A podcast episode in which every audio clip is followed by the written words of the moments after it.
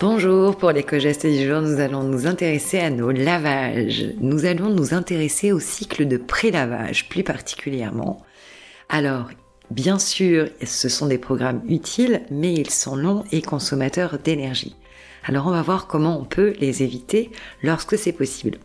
Côté linge, on réservera ce type de programme pour des linges très très sales, donc pour des machines complètes avec un linge vraiment souillé alors l'intérêt du pré-lavage, c'est de dissoudre en fait la saleté avant qu'elle ne soit euh, lavée.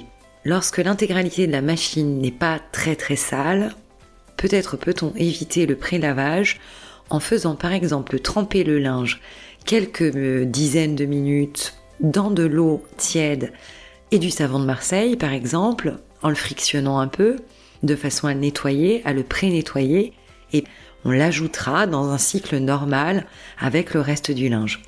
Ça, c'est par exemple une bonne pratique lorsque la machine à laver n'est pas pleine de linge extrêmement souillé. Côté euh, lave-vaisselle, eh c'est pareil. En fait, l'intérêt du prélavage, c'est tout simplement que la vaisselle va être aspergée d'eau chaude et donc nettoyée d'une certaine façon, en tout cas rincée. L'eau sera vidangée avant le cycle de lavage. Donc là aussi, si par exemple on rince la vaisselle avant de la mettre au lave-vaisselle, on peut se passer du programme pré-lavage. Et puis pour les pièces les plus sales, type casserole ou autre, on préférera les laisser tremper 10 à 20 minutes dans de l'eau tiède et les mettre avec l'ensemble de la vaisselle d'un programme normal pour éviter de lancer tout un cycle avec un pré-lavage lorsque c'est possible.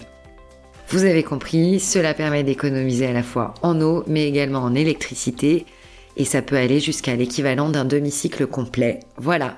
Nous vous souhaitons une excellente journée et nous vous retrouvons demain pour un nouvel éco-geste.